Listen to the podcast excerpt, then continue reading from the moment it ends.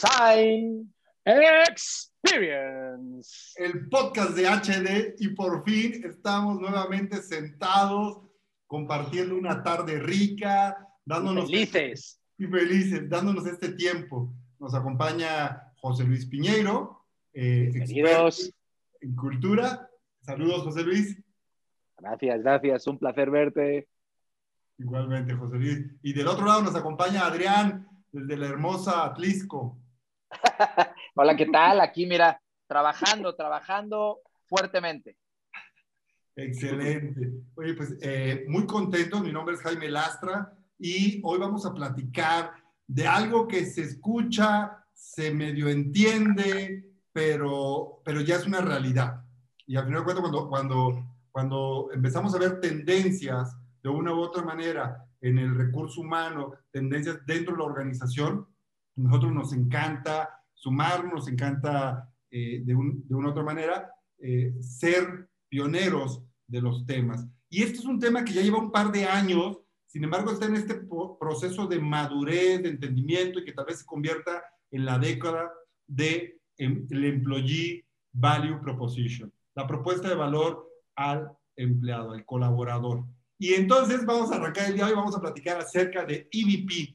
José Luis, para, para poner en contexto, para enmarcar eh, EVP, cuando hablamos de EVP, ¿qué se te viene a la mente? Que tú digas, es lo primero que se te viene a la mente. Bueno, ven que siempre me encanta, no sé, eh, racionalizar un poco, ¿no? Para mí, EVP el, el, es una de las bajadas o uno de los pilares o de los elementos de la marca empleadora, de la estrategia de employer branding, de cómo las compañías se posicionan en el mercado, no nada más compitiendo en productos, servicios o relaciones, sino en la oferta que hacen al talento, en definitiva. ¿sí? Y, la propuesta de valor oponente al empleado es el valor que ofrecen las empresas por el talento, por el esfuerzo, por la dedicación, por el tiempo del trabajo de, cada una de las personas. Y, yo creo que, digo, aunque sea ya irme metiendo en, en harinas, es, la vigencia tiene que ver con haber puesto con el pensamiento de diseño, con todas las estrategias de design thinking, digamos, en, todo este milenio al cliente en el centro, ahora viene la era del empleado. Entonces, al poner al empleado en el centro, nos damos cuenta que verdaderamente lo que hace diferente a una compañía es el propósito y el que hace realidad el propósito es el empleado. Y por eso esta importancia de que las compañías empiecen a posicionarse como competidoras en qué estamos proponiendo diferenciador a el talento que está en el mercado. Eso es lo que yo creo que es el EVP. Y, seguro Adrián tiene un contexto. Platícanos, Adrián, desde tu enfoque, ¿qué estás viendo de EVP? a ver, al final del día y un poco el, alma mater que tengo marketera, eh, eh, este funnel de marca que prácticamente es precisamente desde, desde, esta parte primaria de awareness hasta, hasta la parte de lealtad, este funnel que va llevando, pues es prácticamente esta congruencia que tienen, pues, eh, o que deberían de tener todas las organizaciones respecto a lo que la compañía está ofreciendo y lo que el talento está buscando. Es, es como buscar este, este yin yang. Y hoy las compañías están, como ahorita decía José, pues hay, están robando talentos. La, gente y las empresas están buscando a los mejores para poder eh, reclutarlos. Pero no, solamente se trata de salario, eh, eh, remuneración, monetario. también este monetario, sino también este trabajo del salario emocional en donde es, es prácticamente un todo dentro de las organizaciones, ¿no? Como parte de de las personas, de la cultura, eh, el trabajo, el propósito que habló ahorita José Luis y evidentemente también pues de, los beneficios o de los rewards que, están, que se están dando. Entonces, es todo un journey y es como, eh, ahora que me certifiqué como Scrum Master, es muy fácil de entender, pero muy difícil de habilitar. Totalmente, ¿no? ¿Y tú, Jaime, qué opinas? Para ti, ¿qué es CVP? Híjole, eh, yo lo, quiero, lo quiero ejemplificar eh, con esta moneda de cambio, con esta moneda de cambio eh, que, es una razón de ser mucho más profunda, es el porqué de las empresas hacia el colaborador. Y es donde, donde el colaborador, vivimos unos cambios generacionales muy interesantes y donde el IVP empieza a tomar más relevancia con las nuevas generaciones, porque hoy nuestro ciclo de vida que estamos viviendo dentro de una organización cada vez es más corto. Y entonces, el tiempo que le voy a dedicar a la organización, donde voy a ir a invertir mi talento, quiero recibir a cambio, aparte del salario emocional, del salario eh, monetario, quiero recibir el salario del propósito.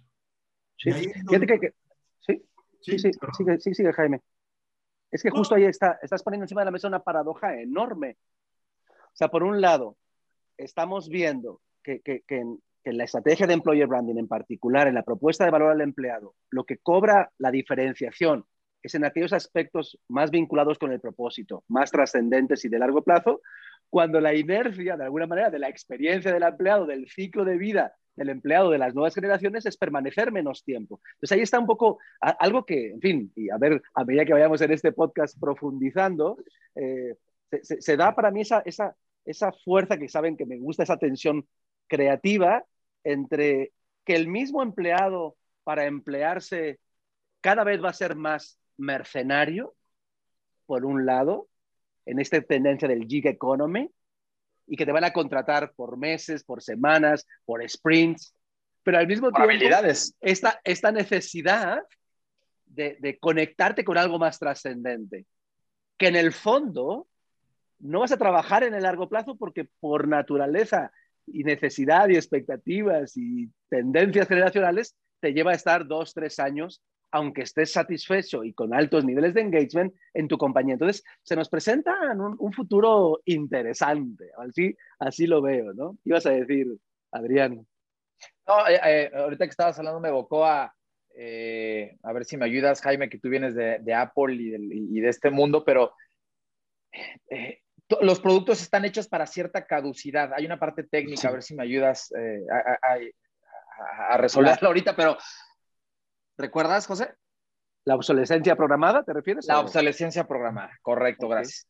Eh, entonces, eh, el, el, el EVP, eh, parte de lo que estamos hablando y de este jumping que, que, existe dentro de los de las colaboradores, existe una obsolescencia programada dentro del EVP. Está increíble eso, está increíble. Ah, es pregunta, está increíble. No, sé. No, no, no, lo había pensado, pero está increíble.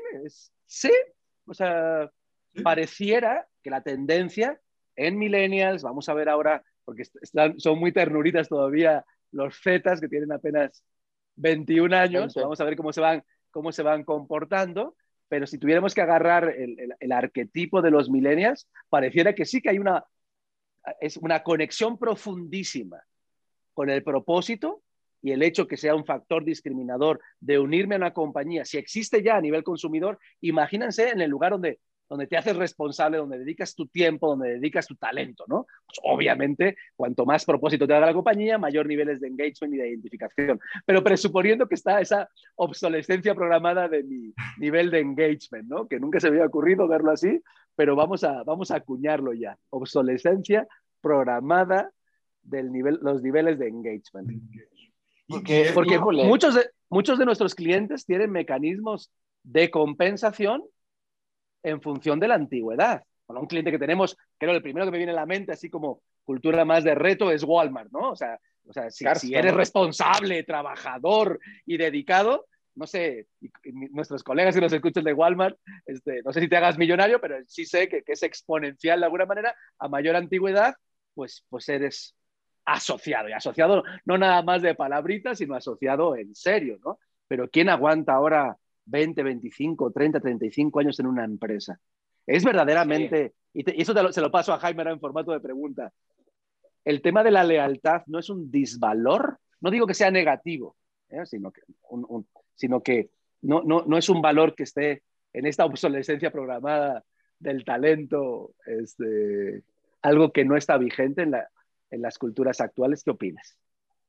Cuando vemos que la tendencia es que el talento se empieza eh, como lo mencionábamos en algunos de los capítulos, o, lo mencionabas, José Luis, que el talento se empieza a, a, convertirse en Uber, ¿no? Donde nada más usas... la gig economy.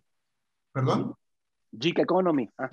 Exactamente. Entonces, cuando el talento empieza a tomar, a, ser tomado prestado y de repente los talentos ya, ya con los freelancers y con todos estos movimientos, la realidad es que no estoy seguro si hoy la estrategia es buscar que se queden mucho tiempo o, eh, o buscar lealtad.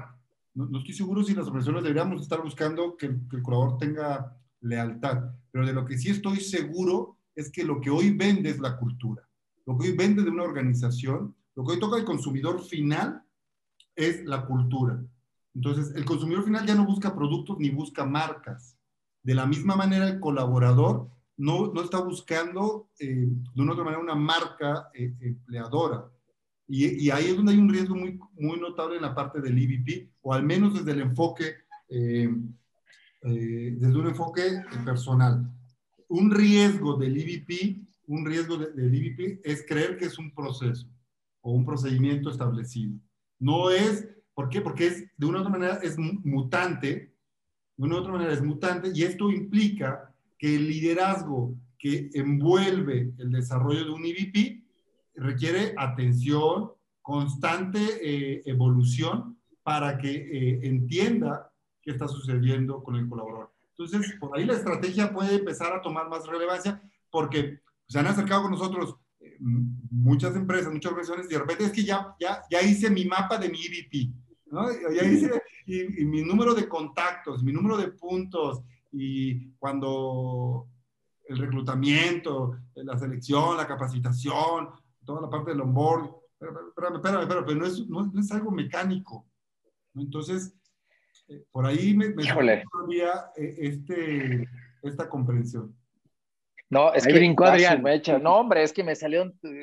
A ver, este, algo, algo que, que ahorita me inspiraste, eh, me inspiraron con lo que estaban hablando es hasta dónde eh, con este storytelling. Vi eh, con Oprah, vi eh, una entrevista que hizo con Michelle Obama, eh, o Jimmy Fallon o Oprah, no me acuerdo cualquiera de los dos.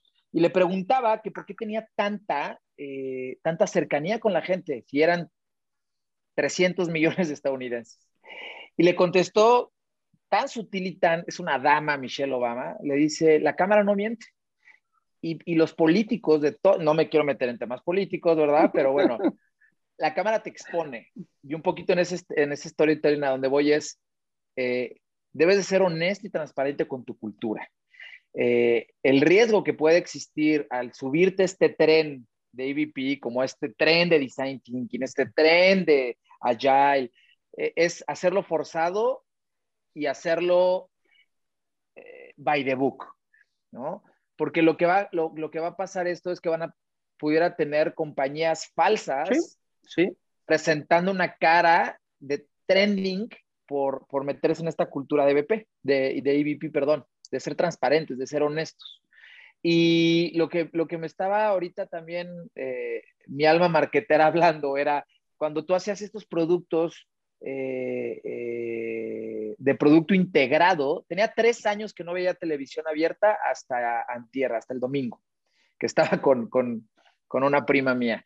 Y vi un programa de, de, un, canal abierto mexicano y qué, qué, horror, siguen haciendo inserciones de producto de una manera espantosa y horrible, ¿no?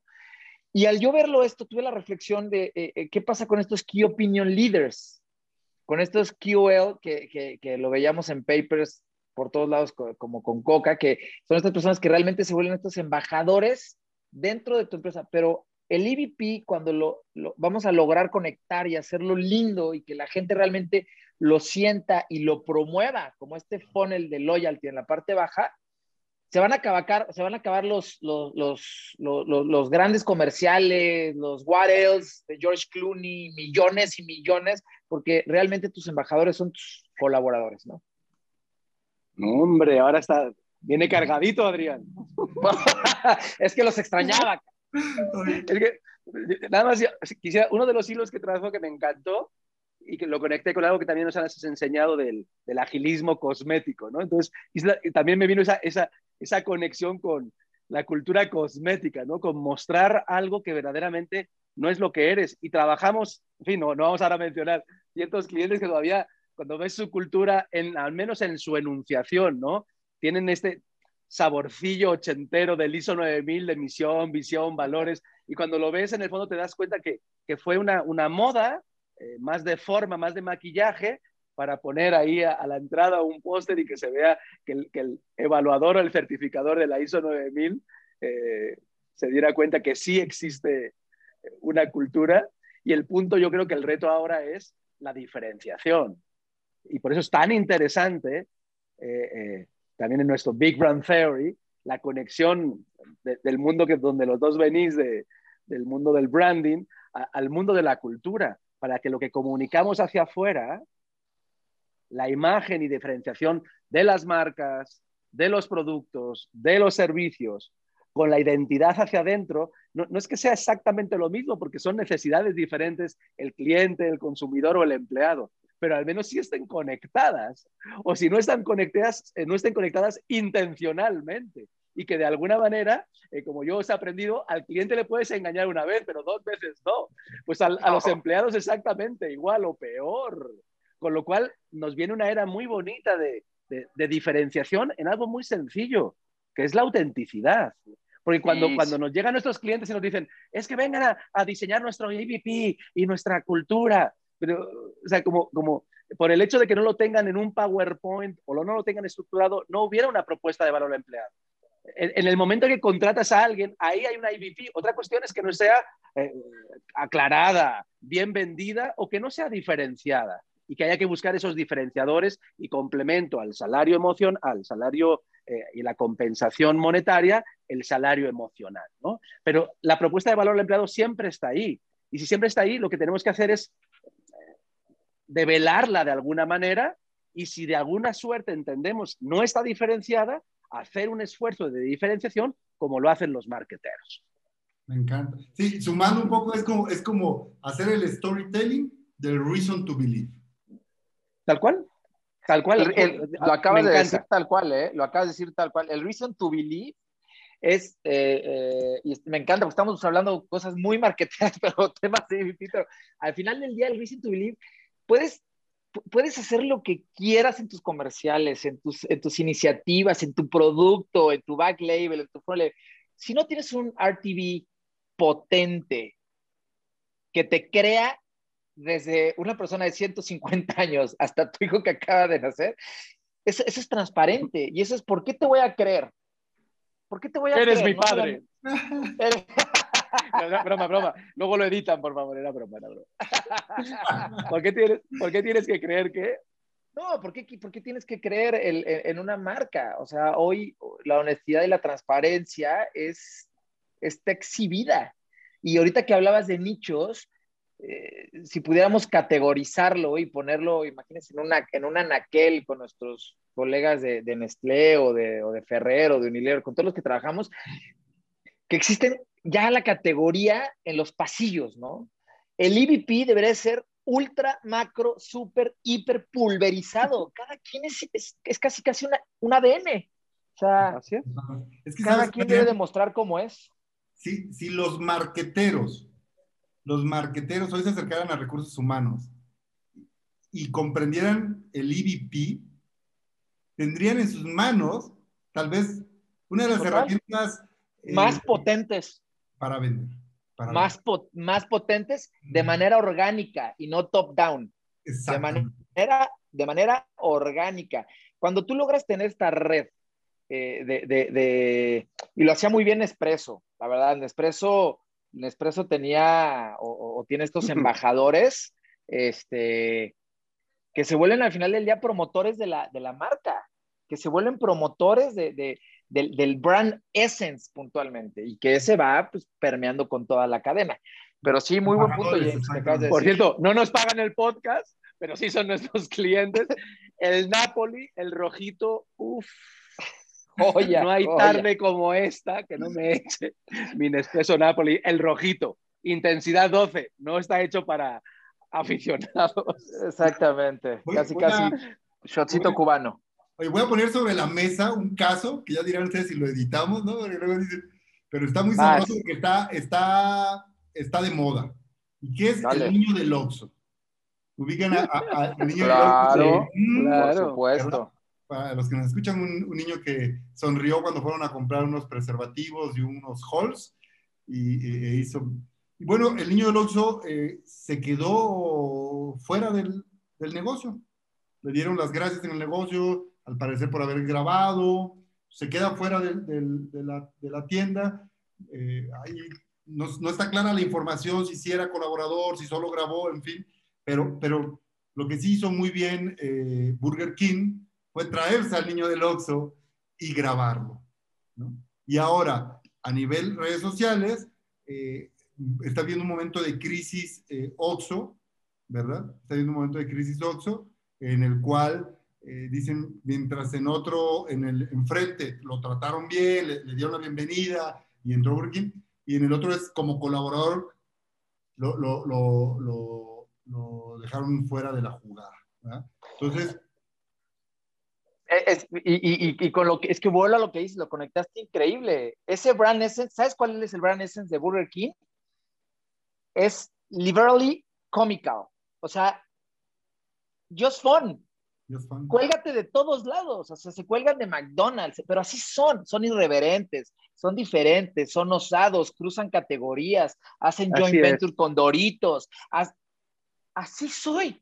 Y si de mañana va a salir otro, así es es lo importante de tener una muy buena conexión y por eso eso que, que, desarrollamos, ese, ese, ese Big Brand Theory, donde está la parte inside out, donde está la parte eh, de marca con cultura, esa congruencia y ese hilo de creatividad que, que, trazó José, pues ya hasta dónde llega y el impacto de querer trabajar en Burger King, de tener esa, esa, ese picor. ¿Por qué? Porque tengo una identificación con lo que está comunicando la marca, con lo que yo quiero hacer. Sí, y como decimos en, en HDBox, nuestra célula de, de comunicación interna, todas las historias son buenas, todas, pero a todas hay que darles fuerza. Si en tu historia, en tu ADN es, es, ser irreverente, dale fuerza y agarra y sé irreverente. Y si en tu historia es otra, pues también es legítima. Pero para mí, y, voy a decir las palabras que literalmente digo en el equipo, eh, la historia más pendeja, pero sistemática, es decir, que se refuerza y se refuerza, es más eficaz que la gran idea, la big idea y la gran narrativa, pero que empieces a dar chispazos por todo lado y que la gente no abraza. Para mí la consistencia es fundamental y por eso, cuando, aunque es más técnico, que el reason to believe se conecte con el storytelling, eso que dijiste es oro molido y afortunadamente está en nuestro modelo de EVP en el corazón, que en el fondo atiende a esa dualidad que siempre queremos, esa tensión creativa entre el, hemisferio izquierdo y el hemisferio derecho, entre la parte racional y la parte emocional, entre, entre la parte económica y el salario emocional, entre la parte lógica y la narrativa, entre el negocio y la persona. Pues al final del día, ahí están siempre presentes, sea cual sea la disciplina, sea cual sea la bajada, esa doble tensión entre el número y la emoción. yo quiero sumar para, para, para, los líderes de las organizaciones que son un poco más rojos o más hacia el negocio, quiero sumar dos insights, que, que es uno es, ¿cómo mides hoy tu EVP? ¿Cómo mides hoy el EVP? Ese sería el, primero. Y el segundo es, eh, de, qué manera afecta o influye el EVP para eh, la rotación del personal. Porque creo que son dos grandes indicadores en, los cuales el EVP se ve reflejado y nos permite, de una u otra manera, tener una medición. ¿Qué pasa con la salud de marca? ¿Qué pasa con el brand health? ¿Cómo está hoy la salud de la marca hacia el colaborador? Le paso lo de la salud, pero justo quisiera eh, arrancar este bloque. Tenemos en el despacho la ley de oro del capital emocional. Si ponemos en, una pirámide como si fuera una reinterpretación de más, ¿no? Entre los aspectos abajo de seguridad, más vinculados con, la remuneración, con la compensación, con los aspectos más de naturaleza de, de seguridad y de contención. Y arriba, los de experiencia, los de desarrollo y sobre todo los de propósito, lo, paradójico es que lo que te sale más barato es el propósito. O sea, porque el propósito solo te compromete nada más y nada menos que a la acción, pero sale gratis. Entonces, la ley de oro es, a menor capital emocional en la empresa, más te va a costar el engagement. Entonces, no acabo de entender, o sí, sí lo entiendo, pero ¿por qué no le damos más fuerza a aquellos elementos? Ojo, porque tenemos el riesgo con esta ley de volverla utilitarista y convertirla en, digamos, en una, eh, en un, como el, en un propósito cosmético, sino debe ser un, un propósito sincero, porque acción mata todo. Y en la acción es el momento de la verdad, especialmente en la relación con tus líderes, con tus jefes. Entonces, para mí, la, forma de medir efectivamente son los niveles de engagement y altos niveles de engagement se generan más con capital emocional que con capital económico. Ese es mi primer approach, ¿no? Pero algo ibas a decir de salud, de brand health, don Adrián. No, no, no. Este, ahora sí que ese, ese balón te lo quería pasar en términos de diagnóstico, porque pues tú eres un apasionado de, de, de, estas mediciones, ¿no? Y, y, de poder realmente tener eh, estas conversiones. Y, a mí me, me, resultó muy rico cuando, cuando, cuando estabas armando y cuando nos presentaste este funnel, eh, pues es, es, la identificación. Yo siempre, cuando estaba conversando con James, eh, yo tenía, tenía, tenía dos grandes Biblias, mi Brand Health y mi, y mi brief de marca. Era como, no podía salir sin esta cosa, ¿no? Y cualquier cosa era mi propósito. Si quieres verlo así, era, era regresar a mi propósito.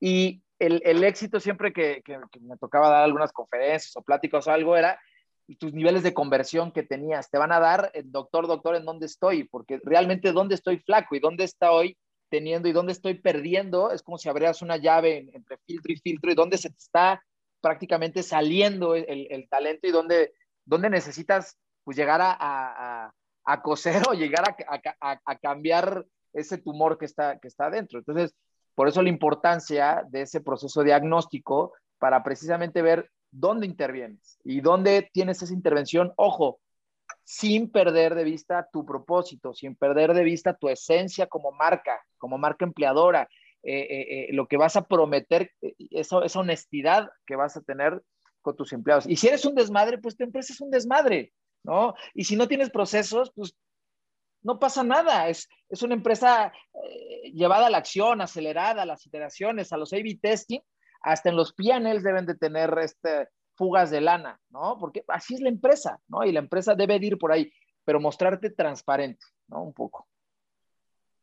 Y ya, bueno, ya que me lo pones así en charola, sí, efectivamente, pues llevo más de un año, desde el año pasado, digamos, en, pandemia, trabajando con nuestro key partner de Atlantia Search, en todo lo que hacemos a, nivel comercial, intentarlo llevar hacia, hacia adentro y, tenemos justo ese, ese, diagnóstico de, de, brand health que va desde hasta qué punto tu marca es top of mind, es decir, hasta qué punto la gente te considera como marca empleadora, a evidentemente los que ya quieren cambiar de chamba y se postulan a una vacante, los que verdaderamente ya forman parte, se, participan en el proceso, los que, los que se contratan, ¿de acuerdo? Todo el proceso, evidentemente, de experiencia empleado una vez contratada, los Key Opinion Leaders, que es todo un segmento interesantísimo en redes, especialmente en LinkedIn, pero bueno, voy a, nada más trazar así. Y, algo también muy relevante, que, es el segmento alumni, ¿no? Que son los, los antiguos colaboradores. O sea, es apasionante, eh, no sé, para mi gusto, en nuestro terreno, no nada más en el diseño y en la transformación, sino también en la parte diagnóstica, eh, analizar todos estos segmentos y, entender que, que, que, es, es, fundamental y, y no nada más para las métricas internas, sino como bien trazabas hace un ratito, para reforzar el posicionamiento de las marcas, de los productos y de los servicios. Eso todavía apenas lo vemos así como, es menos que un iceberg, o sea, es casi nada y hay, hay destellos, ¿no? Y que más adelante, un poco ahora en la pandemia, esta idea de consumo local y está, está, todavía como muy, muy, muy hipsterona la cosa, pero yo creo que se va a volver masiva. Y eso que decías, José, en el tema de, de, del alumni, perdón, James, rapidísimo para, para de mi punto ahí, eh, yo no he visto personas más apasionadas que los ex Tech, ex UTLA, ex el Anáhuac, ex lo que tú me digas, seniors, que siguen con sus equipos, que siguen y, tienen ese, esa sangre y energía y esa pasión. Y me conecté con el marketing nostálgico. El marketing nostálgico es, preguntan a Nintendo, cómo lo revivió el marketing nostálgico hace dos años. Y es exactamente esto, cómo le das fuerza a un cierto nicho chiquito, ya rezagado y que ya se está más cerca de allá que de acá, pero ¿cómo le das ese valor a ellos? Porque ellos son key opinion leaders. Y hay veces que se, se, se, se deja de fuera a esos seniors que son personas que cambiaron las marcas en los, en los, en los países, ¿no? Eh, pero ojo, sí, claro. Venga, James. Si no, porque nos vamos a ir. si no, lo seguimos, ¿eh? Pero, pero, es que, hablando del diagnóstico que nosotros desarrollamos y, y, este, este brand health que nos permite entender la salud de marca hacia el colaborador, que, que es un estudio profundo y que nos arroja métricas y que nos permite de una u otra manera eh, tener una realidad plasmada en datos. Eh, adicional a eso, supongamos que tengo la duda si requiero un, hoy un diagnóstico de Brand Health. Yo invito a los que nos están escuchando a dos preguntas de diagnóstico. Dos preguntas muy simples. Una, preguntarle al colaborador si está en una empresa exitosa. Agarra un compañero, a, a alguien del equipo y pregunta, oye, ¿estamos en una empresa exitosa? Honestamente, consideras que esta empresa es exitosa? Y veamos su respuesta, entendamos la profundidad de su respuesta eh, y nos ayudaría a tener un primer insight. Pero la segunda pregunta es, si la empresa fuera una persona, ¿la calificarías como una persona noble, una buena, una buena persona? Y a ver qué, a ver qué nos responde. ¿Cómo, si fuéramos, si hoy la empresa a nivel eh, organizacional es buena o no? Así. Y estas dos preguntas que, son muy simples. Hoy se las hacemos a, al equipo de operaciones, a, los mandos medios, a los líderes en desarrollo.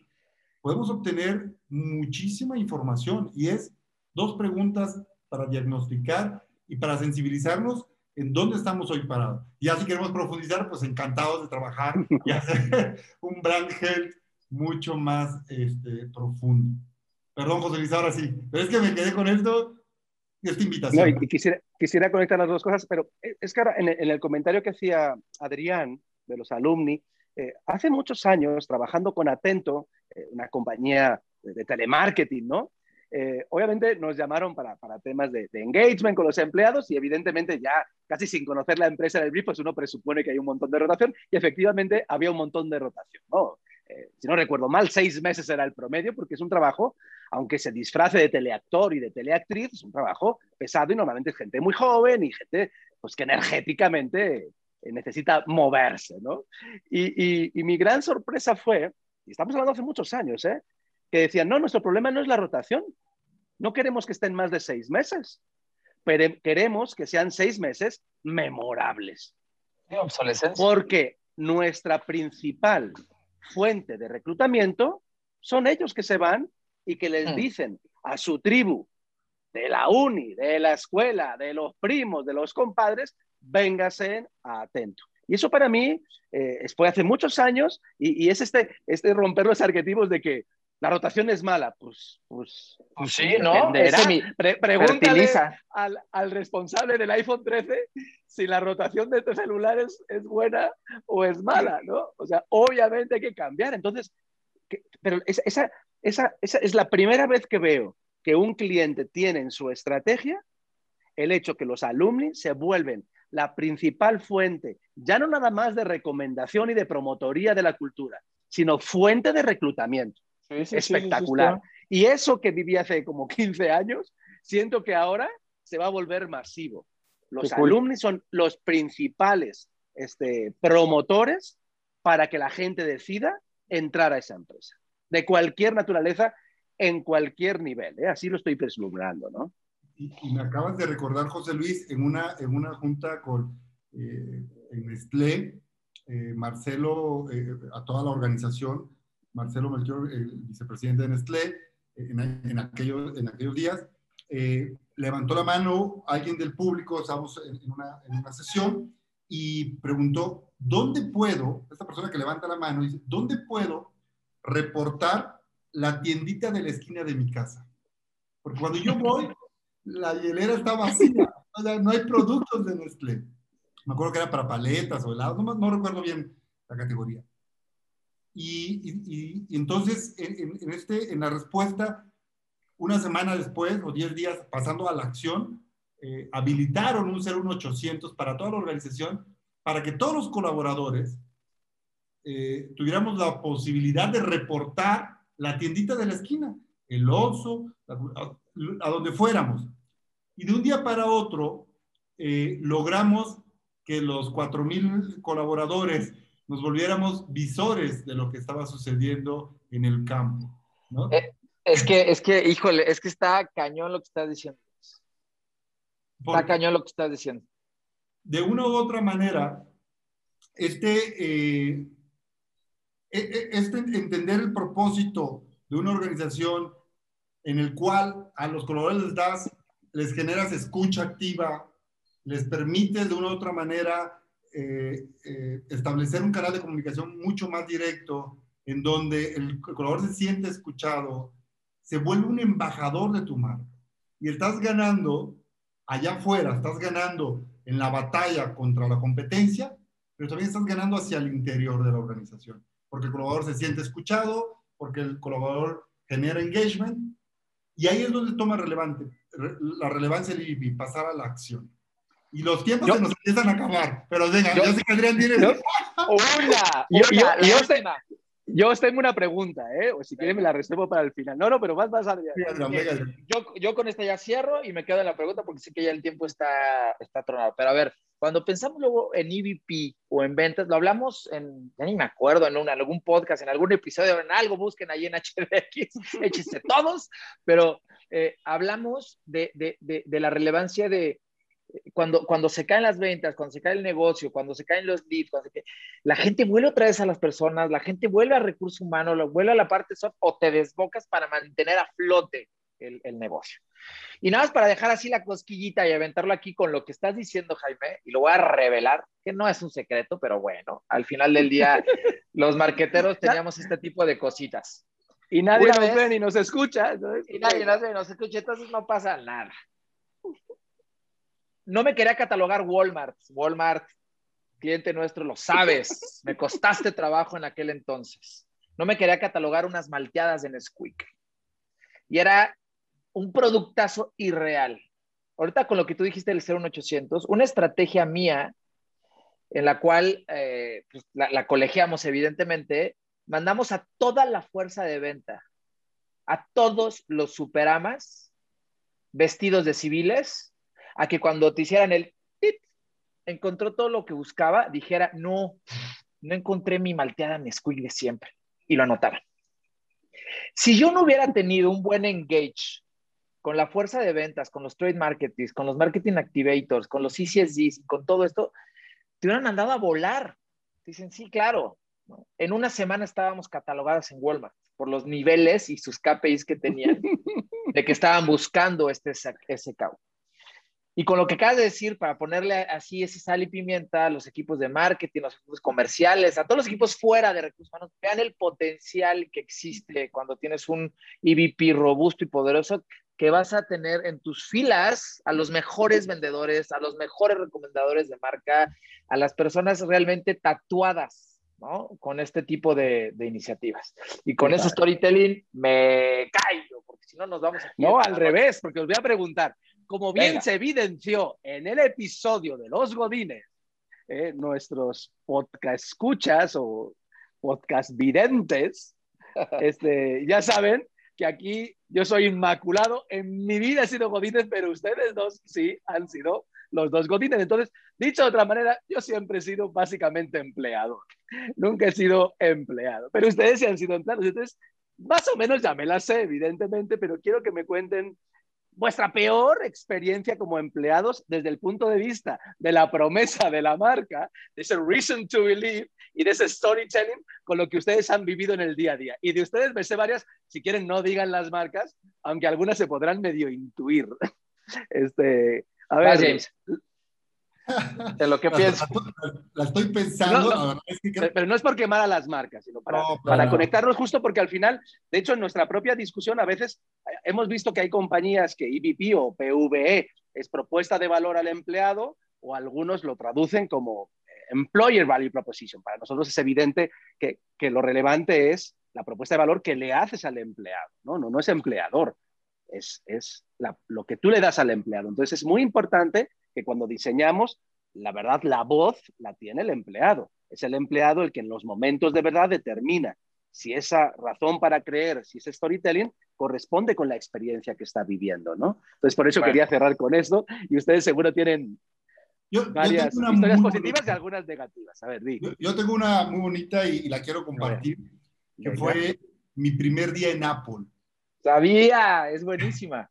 Mi primer día en Apple, ¿y, y, por qué? Porque el proceso de, de, contratación de Apple fue totalmente distinto al que había vivido en cualquier otra organización. Hablaban de Miami, eh, eran eh, entrevistas telefónicas, no había un face to face, y el proceso fue largo, fue intenso, eh, ácido, ¿verdad?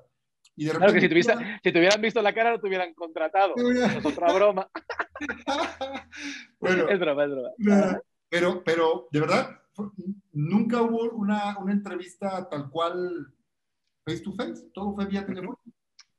Como fue avanzando el proceso de contratación, me pidieron papeles, en fin. Y, y, un día me dan la bienvenida y me comentan, se va a poner en contacto tu line manager, este, y él te va a buscar y te va a dar las siguientes indicaciones. Me enviaron mi carta propuesta, yo estaba fascinado, una propuesta económica exquisita, eh, muy humanizada, pero todo precioso.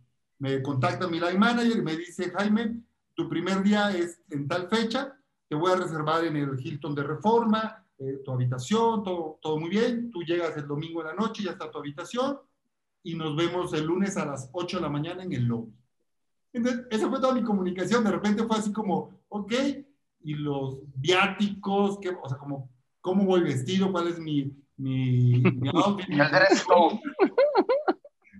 Nada, o sea, de repente fue como una comunicación medio rara, pero ok, yo llegué como pude al hotel, al hotel, a las 8 de la mañana estaba en el lobby, y de repente estoy en el lobby y se me acerca una persona, dice, hola Jaime, ¿cómo estás? Soy fulanito, soy de Apple, bienvenido. Estamos en la junta de revisión de resultados trimestral.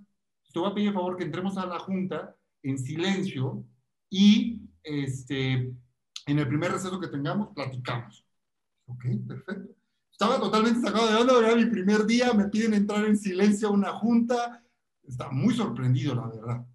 Eh, nos vamos hacia la, hacia la sala de, del hotel y, en silencio, no me dice nada en los 60 metros que caminamos, con nervios, primer día, abre la puerta y al momento de abrir la puerta, la canción de We Are the Champions. La canción de We Are the Champions las luces apagadas, prenden las luces y más de 200 personas brincando, gritando mi nombre.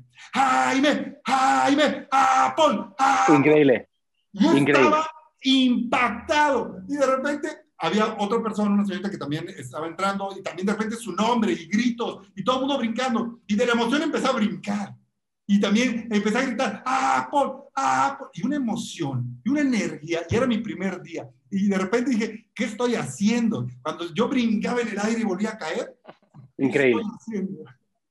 Y así fue mi primer día en Apple. me, eh, lo dejaron. En fin, yo sé que te estamos mal de tiempo, pero a ver, dentro de cuando diseñamos eh, la cultura de las organizaciones, hablamos de los rituales. ¿Cuánto cuesta ese ritual? Nada. El costo es cero, es pura voluntad es puro ánimo. ¿Qué efectividad tiene? Es tan memorable para ti que no solo te vuelves a emocionar y, nos lo contagias, sino que lo estás contagiando. Y lo que más, y, para acabarla de demorar, que sepan que nuestra cuenta es Samsung, ojalá no vean este episodio, pero la realidad es esa, es que tú sigues hablando bien de tu antiguo empleador y que ese primer día lo estás reviviendo ahora como la primera vez y que lo sigues comunicando y que lo comunicas ahora en un podcast y que refuerzas la imagen de la marca. Es, impresionante, en fin, eh, el potencial que tenemos y la importancia de poner encima de la mesa y en prioridad justo estos elementos que no cuestan dinero, que conectan con las personas y que marcan de por vida. Y que hoy solo me queda decir gracias a esos líderes, gracias a esas personas que hacen a una empresa. Así es. Y aunque, aunque la pregunta, como ya, ya saben, en este podcast preguntamos una cosa, contestamos otra, esa, esa es la dinámica, no es, que, no es que no nos escuchemos, es que estamos en mundos paralelos. ¿no? Entonces, aunque la, la, pregunta había sido en tono negativo, pues si es negativo o positivo, este, Adrián, ¿qué te viene a la mente? ¿Qué experiencia? No, a mí, a mí este, digo, no tan sexy como la, la, la experiencia de Jaime, pero yo quiero reforzar la congruencia. Eh, cuando eh, trabajé en Bayersdorf, eh, en IBEA,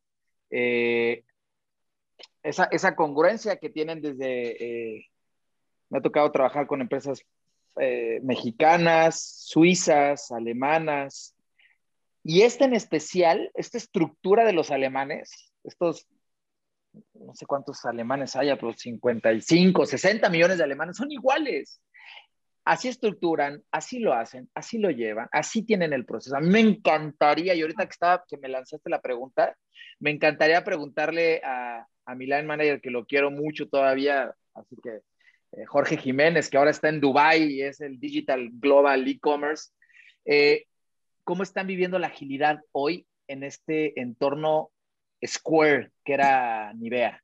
Te lo juro que le voy, le voy a marcar y a ver si lo puedo invitar para la siguiente eh, podcast que grabemos de, de, HDX, porque esa experiencia fue la congruencia, la congruencia de, desde oficina central en Hamburgo hacia todo el mundo, es esa congruencia, así es, y la empresa así, así es, ¿no? Pues a mí no me han preguntado, pero lo voy a decir, aunque no fue como empleado, es que me, recordaste una historia muy bonita y la quiero decir. Y, fue Lili, un proyecto de diversidad eh, con Elizabeth González, que está ahora en City Baramex, con Tere Chan, que está ahora en MSD, ¿de acuerdo? Bueno, gracias a, siempre a nuestros clientes que confían. Y, hicimos Jessie, una serie de televisión. Eh, Lili dice sí a la diversidad, ¿no? Y ganamos premio AMCO y todo este rollo. Pero voy a, la tema de la congruencia. En toda esa inercia que fueron varios años de, posicionar la diversidad como un valor del ADN de Lili, recuerdo una junta en la cual un ejecutivo hizo una broma de mal gusto sobre las preferencias sexuales de una persona que estaba exponiendo. Era un alto ejecutivo eh, del área comercial que de forma sistemática estaba dando el resultado y estaba categorizado como alto potencial, pero se le corrió por una falta grave en público hacia temas de discriminación eh, sobre temas de diversidad. Para mí eso, dije, wow, así se cambia la cultura Así se blinda el ADN de una empresa. Cuando eres capaz de llegar hasta correr a un alto ejecutivo que sí da buen desempeño porque no vive los valores de la compañía. Eso para mí es prueba de ácido y cada vez que me preguntan, cuando llegamos con nuestra tabla periódica, a ver Piñeiro, ¿y qué te gustaría cambiar? Elige, o casi como Aladín, tres cosas. Para mí jamás se me olvidará ese hito, que es prescindir de alguien aunque dé resultados en el corto plazo, porque en el largo plazo es un mal ejemplo y no nos va a dar sustentabilidad en el negocio. Eso para mí jamás se me olvidará y pues, mm. gracias Lili por ese, ese ejemplo de vida. ¿eh? Padrísimo. Y como, y como todos los cuentos, siempre hay un último capítulo, hay un momento para, para llegar al final, eh, aunque esta historia continuará, seguiremos platicando de VP, porque de una u otra manera el propósito cada vez toma más relevancia. Y eh, para concluir, José Luis, Adrián, a mí me encantaría encuadrar un poco el tema de la estrategia de IVP para despedirnos. Es cómo, implementar el IVP, cuáles son los primeros pasos que tiene que hacer una organización, qué tienen que hacer, hacia, hacia dónde eh, dirigir la implementación de IVP. bueno, para, para, eh, empiezo yo y para llevarlo a mi terreno, pues diagnosticar. O sea, e, es ver cómo estás con respecto a tu competencia. Para empezar, por un lado, y por otro, competencia, si estamos hablando de talento, no competencia en productos y servicios, sino competencia en talento. Y, y, segundo, para mí, clarísimo, es buscar tus elementos diferenciadores. Eh, para mí es fundamental arrancar por eso, pero en fin, así arranco la contestación. ¿no? Yo lo agarro, de este lado y, y, generando experiencias y eh, identificando a tus audiencias. O sea, no puedes darle una aspirina a todos los dolores. O sea, tienes que identificar tus audiencias, eh, manejar tu, tu, resistencia al cambio, ¿no? Con tus equipos, cosas nuevas. Sí, intentar, intentar y, y, yo me voy también con esta parte, con la honestidad con la, y la transparencia con lo que hagas todas tus intervenciones. ¿Cómo empezar? Los momentos de verdad. Sé tú, los momentos de verdad. Sé tú como marca, sé tú como colaborador y sé tú como equipos de trabajo. Aviéntamela, aviéntamela, aviéntamela también a mí. Oye, yo, quiero cerrar y, algo importante para los líderes de la organización es eh, siempre, si hoy no tienen un líder de EVP dentro de la organización, si hoy no tienen alguien que esté abrazando el EVP, siempre hay un compañero, siempre hay una eh, compañera, un colaborador que tiene muy claro este perfil eh, eh, mucho más humanizado, que comprende la organización, que probablemente a él le podemos asignar este proyecto de EVP. Que probablemente en la planeación, en la famosa planeación de tu estrategia, no colocaron EVP. Sin embargo, como lo decíamos, es algo que, está evolucionando, es algo que está sucediendo y que necesitamos voltear a, a, ver porque con un año eh, pandémico, con todo, este, todo lo que estamos viendo, Necesitamos que alguien abrace dentro de la organización el proyecto de EVP. Creo que ese es uno de los primeros pasos. Si no tenemos la posición dentro de nuestro organigrama, buscar a alguien del equipo que sabemos que va a abrazar EVP con amor, con ganas, con buena energía. Entonces creo que ese sería uno de los primeros grandes pasos. Venga, y, y llega el momento, o sea, llevo dos semanas esperando este momento. Dos semanas suscríbete al canal, dale like y comparte. ¡Qué joya!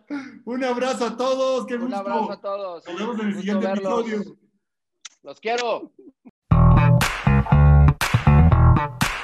Bye.